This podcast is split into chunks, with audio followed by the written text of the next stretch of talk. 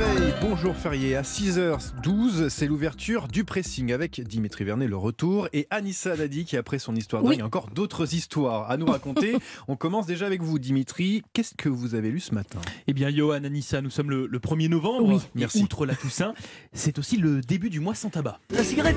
Tu tout doucement 250 milliards de morts par an, c'est la vie. vous aurez peut-être reconnu cette musique de Sanseverino. Alors, vous le savez, le mois sans tabac, c'est un défi qui propose aux fumeurs d'arrêter la cigarette pendant 30 jours, leur permettant de multiplier par 5 les chances d'abandonner le tabac définitivement. Et ce matin, eh bien, j'ai sélectionné cet article dans le journal Ouest France nous expliquant finalement ce qu'il se passe dans notre corps dès lors que l'on arrête le tabac. Et vous allez le voir, les bénéfices pour la santé, eh bien, ils sont très rapides. Seulement 20 minutes après votre dernière cigarette, le rythme cardiaque et la pression sanguine reviennent Dingue. à la normale. 8 heures passent et là, votre corps commence à éliminer la nicotine et le monoxyde de carbone. Vous le savez ou pas, c'est un gaz toxique qui se fixe sur les euh, globules rouges qui donne une peau terne, des retards de cicatrisation ou encore une baisse de la performance musculaire. Donc, au bout de 8 heures, hop, monoxyde de carbone éliminé. Peu à peu, vos poumons retrouvent légèrement du souffle et seulement 48 heures après l'arrêt, les risques d'infarctus commencent à diminuer. Alors je ne sais pas si vous vous rendez compte, c'est-à-dire qu'en moins de deux jours sans tabac, on a vraiment déjà des, effets significatifs. ça va très très vite. Dès la première semaine, le sommeil est meilleur, c'est-à-dire qu'on dort mieux.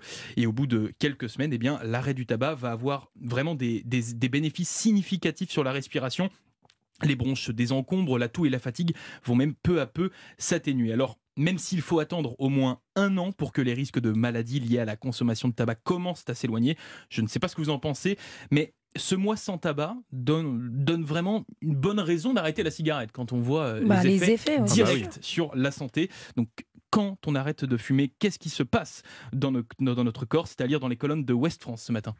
Et on passe maintenant à Anissa ce matin. Mm. Vous avez repéré un article dans Vanity Fair cette fois-ci. C'est un portrait fascinant. Oui, le portrait d'une femme et pas n'importe laquelle.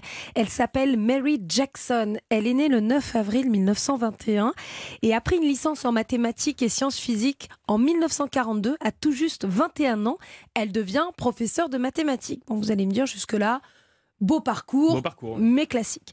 En 1953, un ingénieur polonais la repère et il lui propose de travailler avec lui.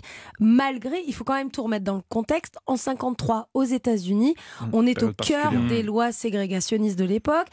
Elle accepte d'être son assistante, elle a une soif d'apprendre et donc pendant ce temps-là, elle reprend des études pour devenir ingénieure. C'est une ambition incroyable, sachant que nous sommes encore en pleine loi ségrégationniste, mais pas que loi sexiste aussi. Donc une femme ah ingénieure, double, peine. Elle tient bon. Elle se bat. Elle s'inscrit en cours du soir au lycée Hampton, qui était à l'époque uniquement réservé aux Blancs. Tous ses efforts vont payer, puisque moins de six ans après, elle réussit tous ses examens et elle devient la première femme ingénieure de la NASA. Ah oui, quand même. Ah Pendant toute sa carrière, son travail acharné fera d'elle une femme très engagée dans la lutte contre les différences et pour aider les minorités. C'est-à-dire qu'elle n'est pas juste ingénieure à la NASA. Elle s'engage dans le scoutisme, elle devient chef scout, elle aide les femmes noires, elle les conseille dans leurs études, elle ira même jusqu'à réduire son salaire pour aider les minorités à intégrer les groupes d'études à la NASA un combat qu'elle va mener jusqu'au jour de sa retraite en 1985. Marie Jackson, elle est morte en 2005 à 83 ans. Elle a consacré 34 ans de sa vie à la NASA.